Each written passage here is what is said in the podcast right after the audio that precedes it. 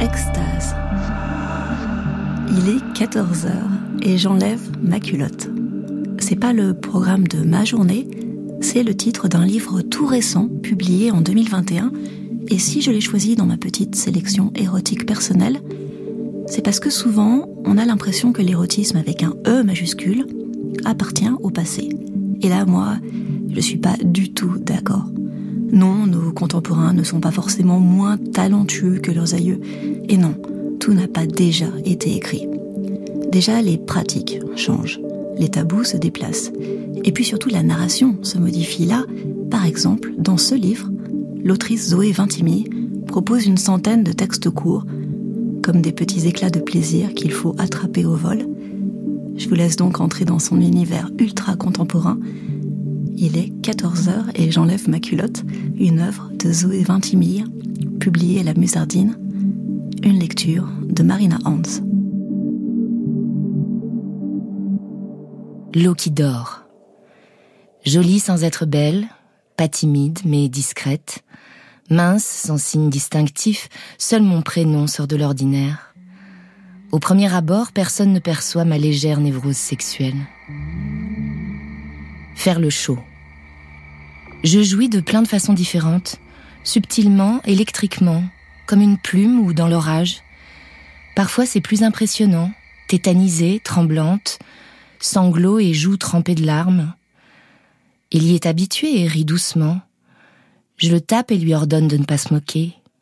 Lui dit en octant que je le plains. Pauvre homme qui ne connaîtra jamais l'étendue de mon plaisir et de mon lâcher-prise.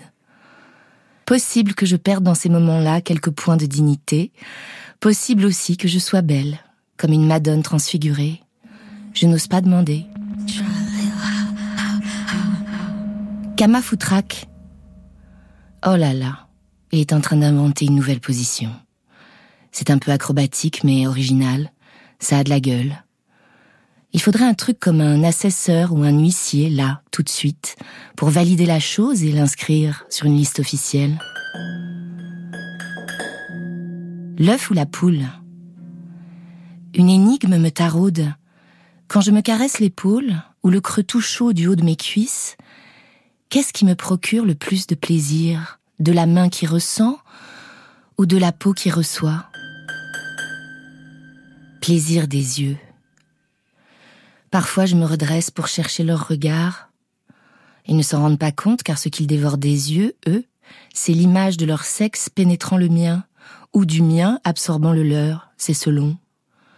Je veux bien croire que l'image est enivrante, et je suis jalouse de cette configuration anatomique qui me prive, moi, du spectacle. Cette bosse. Cette bosse.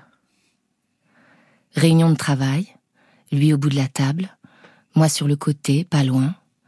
On s'envoie des messages, téléphone posé sur le bureau en silencieux.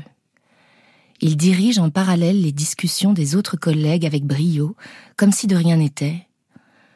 Il écarte négligemment ses jambes pour que moi seul puisse me rendre compte qu'il commence à bander. La bosse sous la toile de son jean. Je devine sa queue durcie plaquée sur sa cuisse. Je suis trempée. Volupté. Il est 14 heures, mon lit est inondé de soleil, j'enlève ma culotte. Je convoque en pensée un de mes anciens amants, ou celui qui ne l'est pas encore. Je me branle, sans fin, retarde le plaisir, revis ou imagine chaque geste, les repasse encore une fois au ralenti, laisse monter le feu. J'ai les orteils tout crispés, les jambes raides. Les vibrations de plaisir juste après sont comme de petites décharges électriques en plein milieu d'un arc-en-ciel. Shoot. On baise par texto, en s'écrivant les gestes donnés ou ceux qu'on aimerait recevoir. Je me caresse en attendant sa réponse. Pas trop, pour ne pas jouir trop vite. Je surveille mon téléphone, attends exsangue le message suivant. Les mots sont une décharge de plaisir immédiat. J'ai les doigts tout poisseux et j'en colle partout sur l'écran. Bande FM. Il n'arrive à jouir que lorsque je lui pince et tourne les tétons très fort, comme si je cherchais une station radio. Comme un tsunami. Interphone. Je monte les deux étages, lentement. Il m'attend sur le palier, demi-sourire aux lèvres. Porte à peine refermée, ma main sur sa queue déjà dure, ses dents dans mon cou, je gémis fort. Mes doigts luttent, sa braguette, sa ceinture, sa bite soudain libre que j'empoigne. Il baisse ma culotte, me met deux doigts, il fouille, mes jambes sont molles, une capote dans ma poche, je me plaque contre le mur d'un coup, sa queue qui s'enfonce. La mer monte d'un cran, je suffoque, sa voix devient plus grave. Tu la sens là? Tu la sens bien tout au fond comme ça? Ça faisait une semaine que je ne pensais qu'à ça. Désolée, la puissance de mon énergie libidinale en période de chômage est telle qu'elle dévaste très souvent les amants de passage, paniqués par la force de la vague. Et ma queue, tu l'aimes ma queue?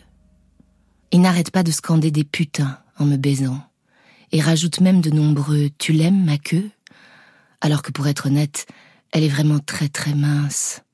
Je ne sens presque rien chaise musicale. Souvent couché avec un homme pour en oublier un autre. Parfois magie, ça marche. La plupart du temps, c'est pire. Bouquet de nerfs. Il s'extasie devant la sensibilité de mes seins. N'a jamais vu ça. Et c'est vrai, une minuscule caresse sur le téton, un effleurement peut m'arracher un gémissement de plaisir intense. La bandoulière de mon sac, parfois, me met dans des situations gênantes. Faut-il consulter? Ai-je un dysfonctionnement quelconque au niveau des terminaisons nerveuses? Au bout du compte, je me dis qu'il doit s'agir d'une sorte de compensation divine pour avoir perdu la moitié de ma poitrine après mes deux grossesses. Justice. Temps mort. Il s'arrête souvent au beau milieu de l'action pour aller boire un café, fumer une cigarette sur le balcon. Royal, détaché, membre raide en équerre. Je gère ma petite frustration. Je sais qu'il va revenir. Orfèvrerie. Avec certains hommes, s'embrasser devient un art en soi et, à bien y réfléchir, je pense avoir longtemps roulé des pelles assez bêtement. J'y mets maintenant un peu plus de fantaisie, de dramaturgie, de suspense. Changement de rythme, feinte, surprise, petit pont. Et puis les langues qui s'amollissent, s'enfoncent, se fondent. D'imaginer que nos deux sexes vont rejouer cette partition sous peu me rend complètement dingue. Cuir ce magnifique et élégant harnais en cuir noir pour de ceinture qui patiente sagement dans mon placard au milieu de gros sacs remplis de vêtements d'enfants trop petits. Manger des légumes. Pas de gode sous la main. Je fais avec les moyens du bord.